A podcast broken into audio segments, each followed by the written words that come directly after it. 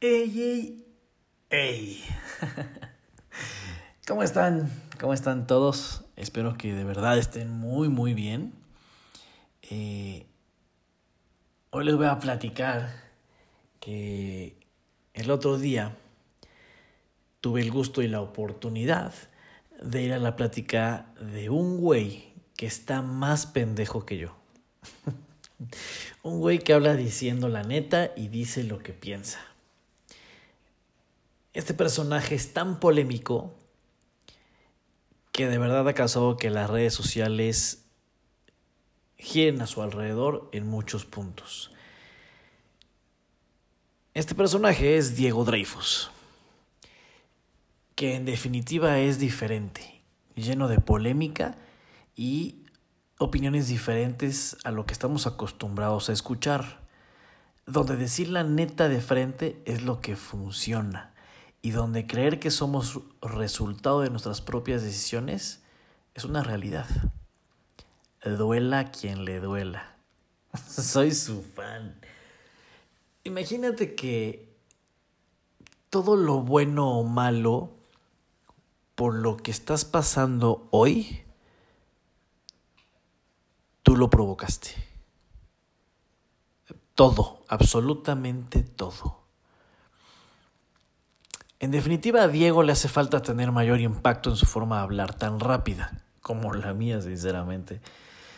Eh, sin embargo, me identifico muchísimo con él, con una personalidad muy criticada y que dice la neta sin importar lo que los demás les pueda gustar o no. Dijo muchas cosas y en muchas hice un gran clic. Sin embargo, una que se me quedó grabada es que él explicaba que a los dos días le dijo a su novia que la amaba, sin miedo. Así, ¿no? Chingue su madre, te amo. Tan solo se lo dijo y ya. Y... y...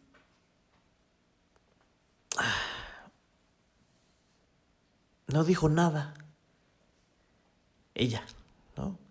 Más que un gracias. Y todo siguió funcionando muy bien. O sea, él se abrió y a los dos días de los que, o sea, que andaban, le dijo que, que la amaba. Dos. Cuando la sociedad te dice que esperes unos meses, un año, o el protocolo para poder decirle te amo a una pareja, eh, tarda mucho tiempo, ¿no? Lo dijo y ¿saben qué pasó?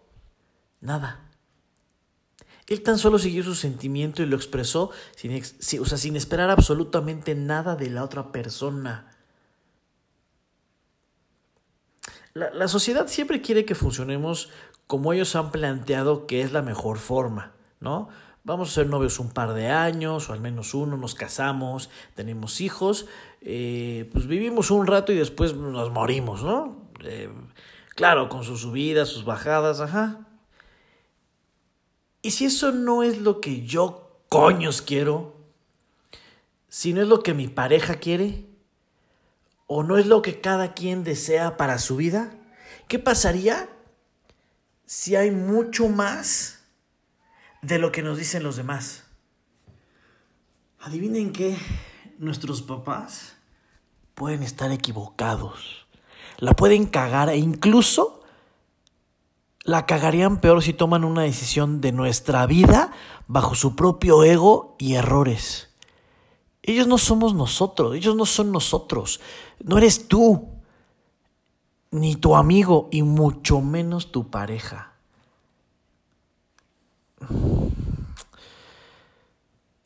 Sin embargo, entiendo que por miedo a muchas cosas tomamos decisiones más sencillas donde parecemos complacernos y así sentimos que todo va a funcionar, ¿no? Mejor hay que preguntarnos, ¿soy feliz con quien soy hoy? ¿He tomado las decisiones que yo he querido o las han tomado por mí alguien más? Estoy en el hoyo. Puede ser tu respuesta, ¿no? Sí, pero gracias a eso eres mejor persona. O tal vez estás en el mismo lugar que tus padres estuvieron cuando tomaron esa decisión que no fue tomada por ellos. ¿Y tú seguiste el mismo error? Yo decido querer a quien yo quiero. Deseo estar con amigos que me amen y yo ame igual. Elijo decir las cosas como son, sin complicaciones, y hacer lo mejor de mí hoy. No porque ustedes me aprueben, sino porque yo, putas madres, lo quiero así y es mi vida, con mis malas y buenas decisiones, porque así soy feliz y así soy mejor persona. Con los aprendizajes que me tocan a mí para ser mejor, no a cada persona que decide estar en mi vida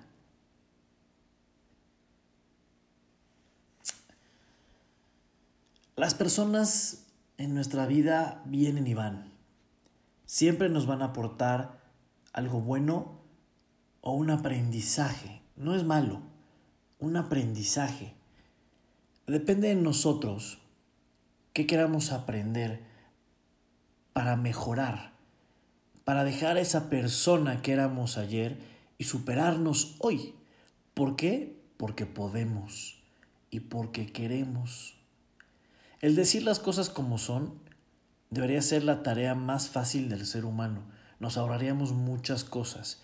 Y el no tomarnos las cosas personal o que tenemos que dar las gracias por un piropo o por algo lindo que nos dijeron, también debería ser lo más sencillo. ¿Por qué? Porque cada quien se expresa como quiere y como puede. Y nosotros no tenemos que asumir en nuestra cabeza los porqués. Si una persona te mienta la madre y te dice, estás bien pendejo, estás bien pendeja, generalmente nosotros nos enganchamos y le vamos a decir, tú pendejo tú. ¿Por? ¿Por qué no pensar, pobre güey, ¿no? Pobre chava, a lo mejor le está pasando mal hoy. O a lo mejor ni siquiera pensamos eso, a lo mejor lo dejamos ir. Y en su momento de repente, pues sí me dolió que me lo dijera tan gacho, pero híjole, pues quién sabe qué estará pasando, ¿no? O sea, en su vida. Y no nos enganchamos. Muchas veces la mejor solución es cuando no te enganchas. Cuando tu mente no jugó contigo. Cuando tus amigos no te dieron su mejor opinión. Y cuando tu pareja se mantuvo al margen. Porque es muy fácil, ¿sabes? Si no estás contento, muévete. Porque no eres un árbol.